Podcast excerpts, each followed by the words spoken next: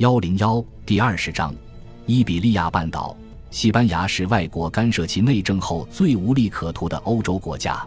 一八二零年，威灵顿公爵致卡斯尔雷勋爵，那场倒霉的战争毁了我，他分散我的兵力，倍增我的负担，打击军队士气，我的灾难统统绑在那个致命的绳结上。拿破仑论半岛战争，拿破仑清楚有必要在法国建立新的社会等级制。并且新制度的基础应为对国家的贡献，而非偶然的出身。一八零七年夏，他返回巴黎，着手设立新的等级制。在蒂尔希特时，新贵族阶级的主要头衔被设立了。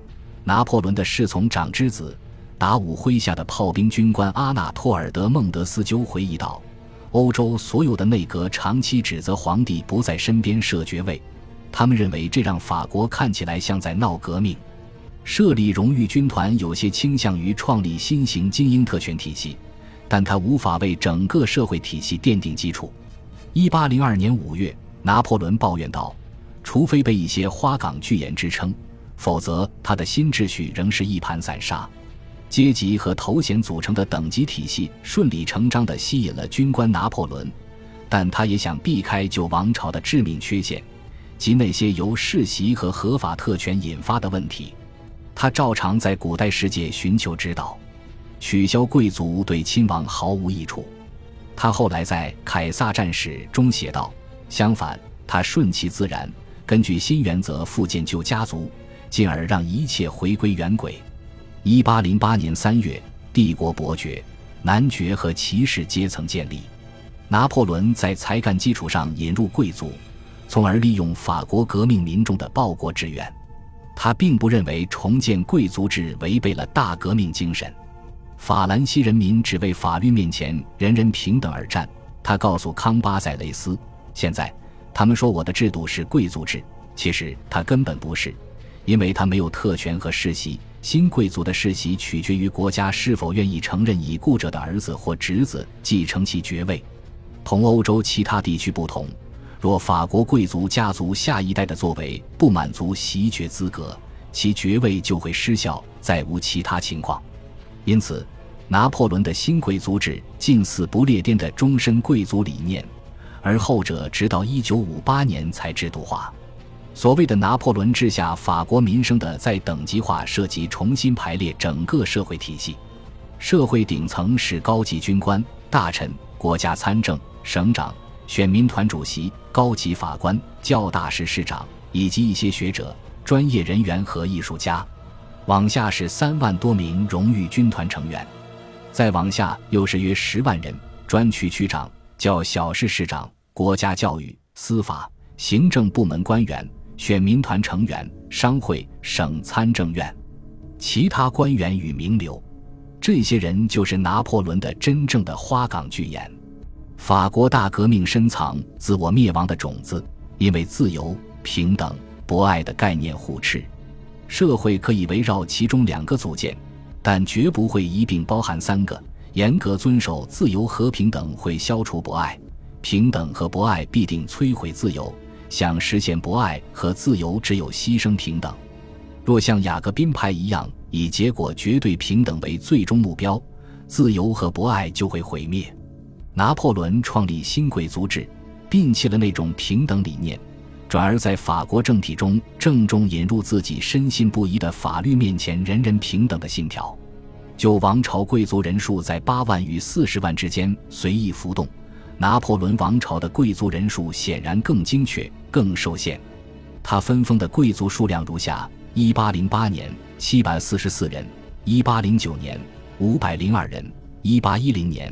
一零八十五人，一八一一年四百二十八人，一八一二年一百三十一人，一八一三年三百一十八人，一八一四年五十五人，一七八九年每一万名法国人中有七个贵族，但一八一四年每一万人中只有一个。拿破仑一共封了三千二百六十三名贵族，其中百分之五十九的人是军官，百分之二十二的人是官吏，百分之十七的人是名流。不少医生、科学家、作家与艺术家也封爵。拿破仑的一百三十一名省长中，至少有一百二十三人封爵。巴黎上诉法院享有四名伯爵、三名男爵和十一名骑士。一八一一年，拿破仑册封了几乎所有大使，仅三人未受封。他也设立卡斯蒂廖内、奥尔施泰特、里沃利、埃克米尔这类亲王和公爵头衔，借贵族制永久铭记战绩名称。一八零六年，拿破仑还设立捐赠制，它和贵族制不同，但两者经常重叠。捐赠制下，忠实臣民系受赠人。受赏从征服的战败国领土中征收的土地和财产，捐款常常相伴而来。提供这笔钱的一般是意大利、德意志，后来又加上了波兰。一八一五年，已有六千人被赐予这类土地，其总价值为三千万法郎。创立帝国新贵族制时，拿破仑对国内意义日渐无情。一八零七年八月九日，他召开参政院特别会议。提出废除保民院，对君主政府来说，它的名称和目标听来像国外产物。十天后，元老院令适时关闭了保民院。针对政教协定、荣誉军团、民法典各章节与称帝，少数保民官曾发言抗议、投票反对。即便建立保民院的初衷恰恰是听取异议，拿破仑却愈发用军官眼光审视立法人员的不同意见。事实上，保民院这种机构在他治下存续八年之久已不同寻常。萨瓦里的回忆录解释道：“只要人们是出于忠心私下提议，拿破仑就不介意。他从不憎恨坦率反对他的人，他乐意让人讨论自己的看法。拿破仑喜欢和康巴塞雷斯参政院探讨他的观点，康斯坦、多努、谢尼埃等保民官也会发起这种讨论。”但他对此的态度就没那么热情了。盯着邦雅曼康斯坦，拿破仑和康巴塞雷斯提起这位臭名昭著的花花公子时说：“要是他插手任何事，我就送他去布伦瑞克见老婆。”元老院令废止保民院时，拿破仑也把进入立法机关的年龄下限一律定为四十岁，而他自己当时仍然只有三十八岁。拿破仑一回巴黎，就能集中精力改善法国财政。近期的胜利帮了他非常大的忙。一八零七年九月，根据蒂尔希特条约部分安排，达吕详细列出二十二个普鲁士城市待交纳的现金和补给，其中现金共有七千二百四十七万四千五百七十法郎七分，补给总价值达三千零九十九万四千四百九十一法郎五十三分。若算上其他地区，总额立刻就超出一点五三亿法郎。因为这些财物与和平宣言，巴黎证券交易所对拿破仑政府的信心激增。一八零零年二月，利率为百分之五的政府公债交易价格为十七点三七法郎。一八零七年八月二十七日，它涨至九十三法郎，此后稳定在八十至九十法郎。拿破仑所谓的波兰战争开始后，这段时间他并非一直工作。一八零七年十月四日。据记载，他给了巴拉尔伯爵夫人三万法郎。此人是波利纳的女市场，其夫则是恶名昭彰的通奸之徒，在威斯特伐利亚给热罗姆当管家。一八零七年九月，拿破仑也展示控制与天性，下令逮捕美国驻热那亚领事库恩先生，理由是他身佩英国颁发的马耳他勋章。当月。拿破仑要求获知哪些波尔多贵族抵制元老院成员拉马蒂利埃的舞会及背后的原因。他甚至在一桩谋杀悬案中扮演业余侦探，只是腹泻重新调查1805年5月的某蒙比利埃人士让继尧姆帕斯卡尔投毒案。据说这个无赖杀了自己的妻子。拿破仑命令警方盘问帕斯卡尔的妻舅，他怀疑这对夫妻的狗可能也被下毒了。要求警察对他进行尸检。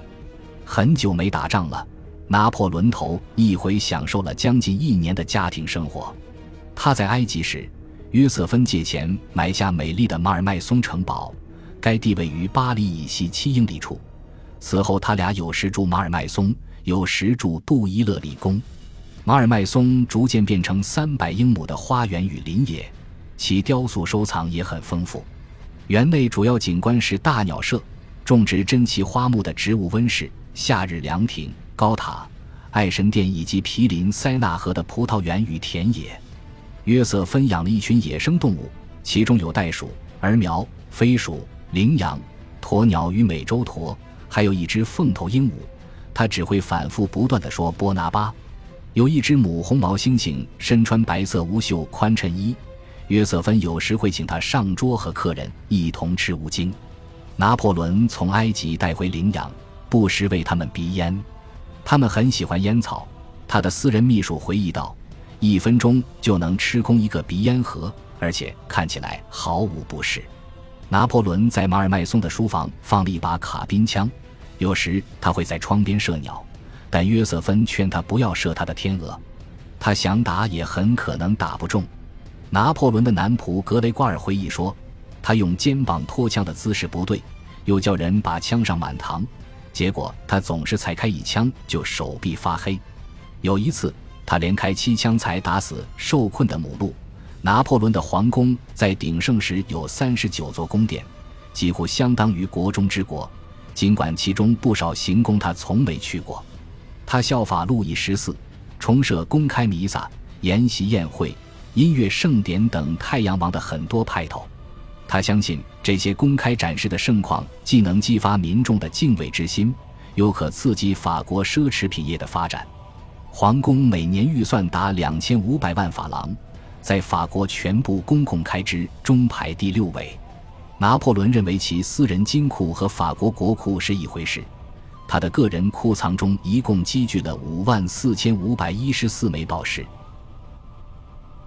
感谢您的收听，喜欢别忘了订阅加关注，主页有更多精彩内容。